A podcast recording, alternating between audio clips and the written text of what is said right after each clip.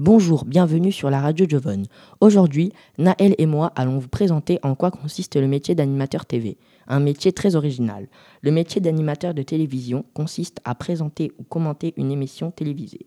Celle-ci peut porter sur tous les domaines de l'activité humaine, notamment la politique, l'économie, les arts, la vie quotidienne, les sujets de société et l'humour. Maintenant, je laisse la parole à mon camarade Naël.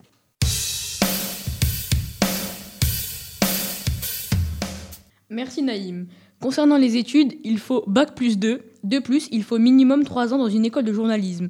Ce métier fait partie des professions de la radio et de la télé.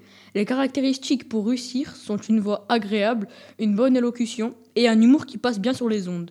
L'animateur doit travailler son apparence et créer son image. Pour ce métier, il n'y a pas vraiment de salaire fixe. Cela dépend de l'employeur, de la notoriété et de l'émission.